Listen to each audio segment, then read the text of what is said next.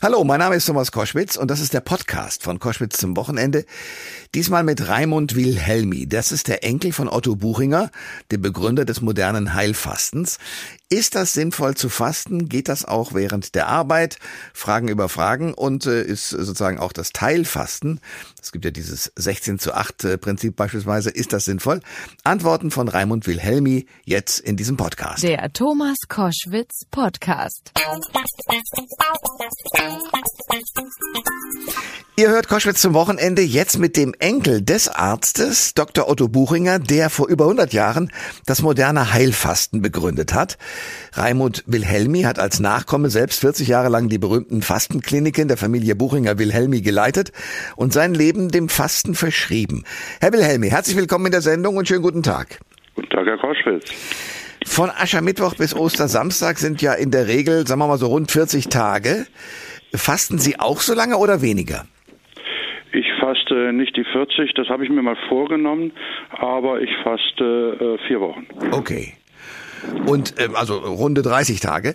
Ja. Äh, das Minimum beim, beim Fasten beträgt ja 10 Tage. Ähm, nun haben Sie ja, sagen wir mal, in den Familienkliniken in Überlingen am Bodensee und in Marbella 40 Jahre lang äh, diese Unternehmen geleitet. Gab es denn da auch Menschen, die das nicht durchgehalten haben? Oder schafft man das immer bei Ihnen? Also ich erinnere mich an niemanden, das kann ja mal vorgekommen sein, auch vielleicht aus medizinischen Gründen, aber in aller Regel nach ein, zwei Tagen, die nicht so angenehm sind, fühlen sich die Leute so wohl, dass sie ehrlich gesagt oft äh, sogar verlängern. So, dann erklären Sie mir doch mal, ähm, Sie haben Jura und Psychologie studiert, also sozusagen einmal das äußere Recht, aber zum anderen auch das innere Leben sozusagen beobachtet. Was passiert denn psychologisch mit uns Menschen, wenn wir fasten? Also wie gesagt, die ersten zwei, drei Tage sind wir, vielleicht fallen wir so ein kleines Loch rein, aber kommen dann nach drei Tagen wie Phönix aus der Asche raus, fühlen uns sehr wohl und dann beginnt ein Prozess, wo wir ein anderes Bewusstsein erlangen. Ein, ein Bewusstsein, wo wir uns mehr um uns selber kümmern, aber auch um die Umwelt und darum zum Beispiel die Natur. Ähm, wir machen ja viele Wanderungen täglich. Und Yoga und haben ein Schwimmbad. Und bei diesen Anwendungen, bei diesen Erlebnissen, die die Leute da haben, kommen sie in, in einen anderen Zustand und träumen zum Beispiel sehr viel mehr als in ihrem normalen Leben und beschäftigen sich mit sich und ihren Sinnfragen auch. Deswegen haben die Religionen ja auch das Fasten sehr oft in ihren Jahresablauf eingeplant. Okay, aber äh, das ist ja eigentlich fast widersinnig, ne? dass man als Mensch, der ja was essen muss, äh, sozusagen dadurch, dass er das weglässt, plötzlich ähm, sich besser fühlt als mit Essen. Herr Koschwitz, Sie essen ja. Sie essen ja, aber sozusagen das, was Sie, wie alle äh, Tiere auch, gespart haben für schlechte Zeiten, meist in Form von Fett, äh, das verbrauchen Sie.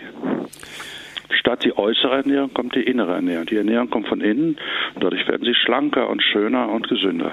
Raimund Wilhelmi ist bei Koschwitz zum Wochenende. Er ist der Enkel des berühmten Otto, Dr. Otto Buchinger, der das Heilfasten entwickelt hat.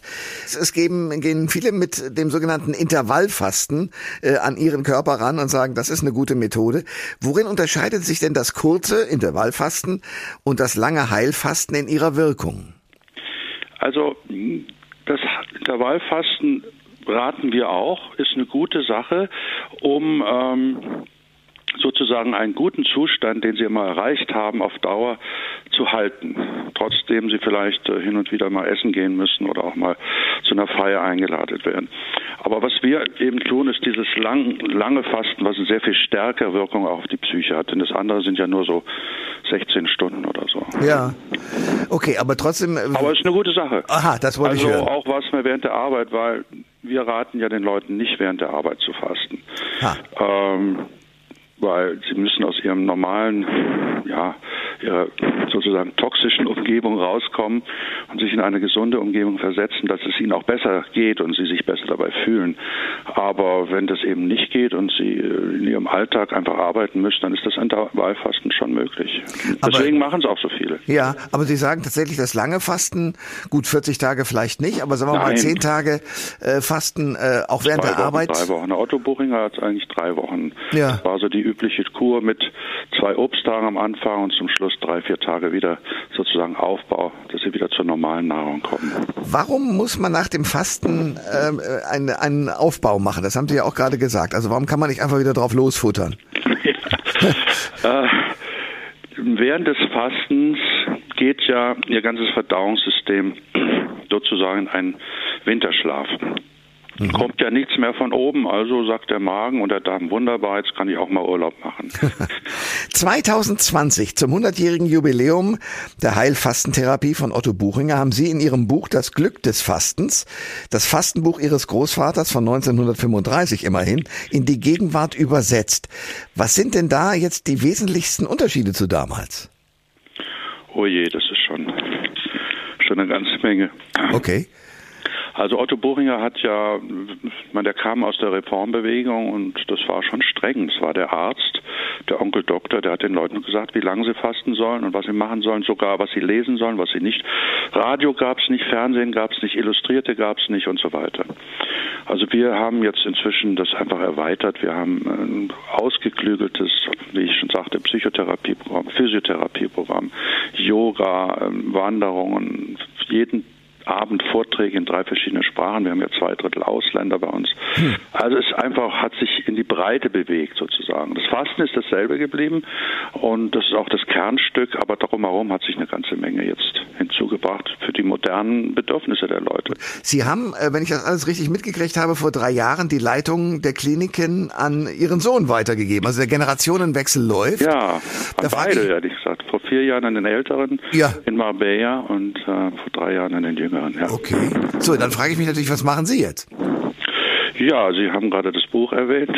Aha.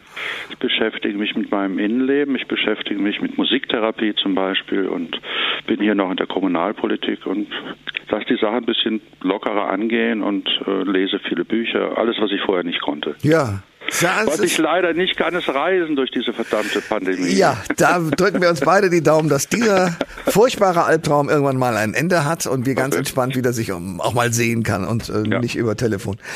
Ja, ich danke sehr für das Gespräch. Alles Gute und danke, äh, bis demnächst mal wieder. Bis zum nächsten Mal. Tschüss. Alle Informationen zur Sendung gibt es online auf thomas-koschwitz.de.